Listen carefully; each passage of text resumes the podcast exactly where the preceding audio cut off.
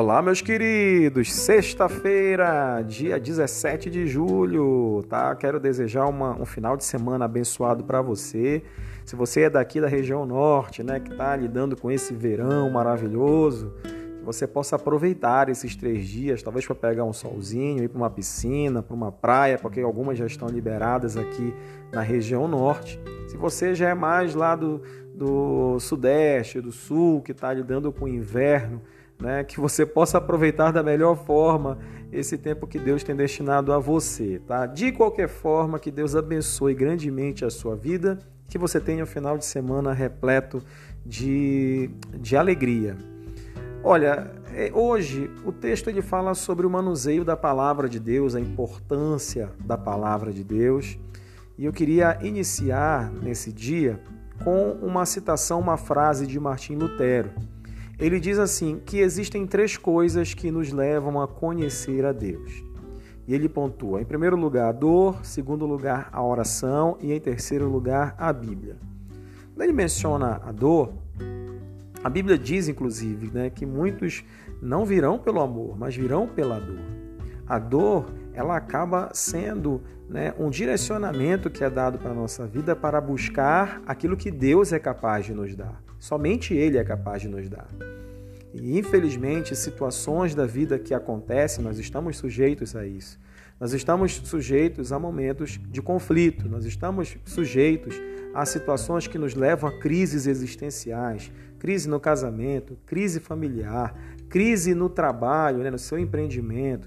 A, a, dor também ela reflete a perda, né? a perda do emprego, a perda de uma pessoa querida, né? um amigo próximo, um parente, né? alguém que faz parte da sua vida. Então a dor ela sempre começa a atacar áreas da nossa vida e expõe as nossas vulnerabilidades. Essa é que é a questão. A dor, ela tem capaz, ela é muito capaz de nos desarmar. Ela é capaz de quebrar a dureza do nosso coração.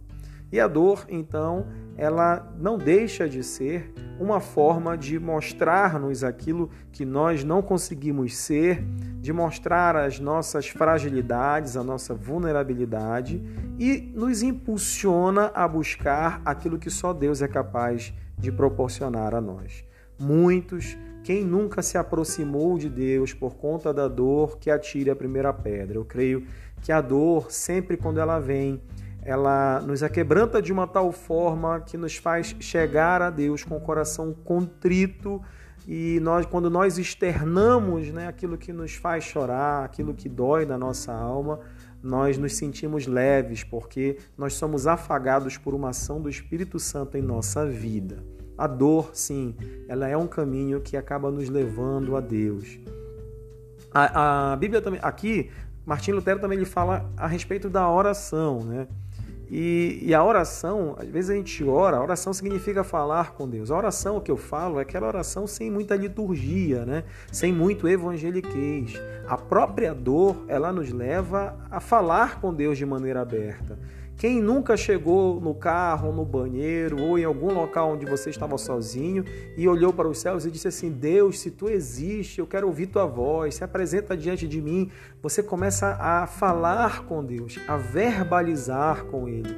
Você começa no meio que no meio de uma aflição, de um desespero, mas dentro de uma atitude de fé você começa a abrir o teu coração, a falar coisas para Deus, pedir o seu auxílio, o seu socorro, a sua ajuda, a sua intervenção. E de uma certa forma, quando nós oramos e buscamos a Deus de toda a nossa alma, de todo o nosso coração, Deus ele sempre está atento para nos responder da forma certa, do tempo certo, e quando isso acontece, nós conseguimos vislumbrar a sua fidelidade. Deus é fiel em todo tempo, em todo tempo ele é fiel. Ele escuta a nossa oração, ele se inclina para ouvir o nosso clamor. A oração, então, ela é um caminho que nos leva a conhecer a Deus. Agora, é claro, né? Além da dor, além da oração, eu queria nessa manhã pontuar a palavra de Deus.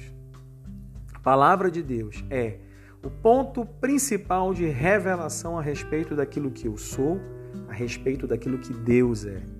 palavra de Deus ela revela a Deus, o seu caráter, os seus princípios e valores, os seus atributos e principalmente a Bíblia revela todo o plano que Deus tem para com cada um de nós. Palavra de Deus ela foi personificada na pessoa de Jesus Cristo, que se fez carne, habitou entre nós e também entregou-se no nosso lugar. E o seu sacrifício hoje lhe nos garante a salvação e vida eterna para sempre com ele. Tudo isso é revelado pelas sagradas escrituras. Nós precisamos conhecer a Bíblia. Nós precisamos nos debruçar em lê-la. A Bíblia não é como um livro comum. Existem muitos livros que falam sobre questões de ciência, autoajuda, história, e todas com certeza com, com profundos embasamentos, com escritores talentosos que conseguem transcrever de uma maneira tão fácil de ser assimilada e compreendida. Mas a palavra de Deus, a Bíblia Sagrada, ela traz consigo a ação do Espírito Santo, que é o principal intérprete e que nos leva a compreender aquilo que está escrito, aquilo que está sendo revelado.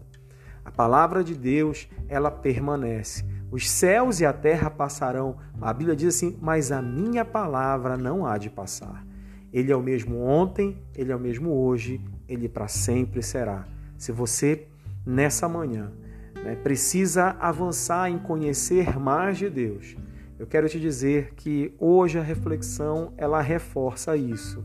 Você precisa não somente se contentar em conhecer a Deus, mas como diz o profeta Oséias, você precisa prosseguir em conhecê-lo mais e mais. E quanto mais nós achamos que já conhecemos tudo, que já vimos tudo, Deus ele nos surpreende com algo novo, que revela questões amplas do seu caráter, dos seus princípios e dos seus atributos. Deus é bom em nos surpreender. Que você possa refletir nessa palavra nessa manhã, que você tenha um final de semana mais que abençoado. Um grande abraço para você. Fica na paz, fica com Deus.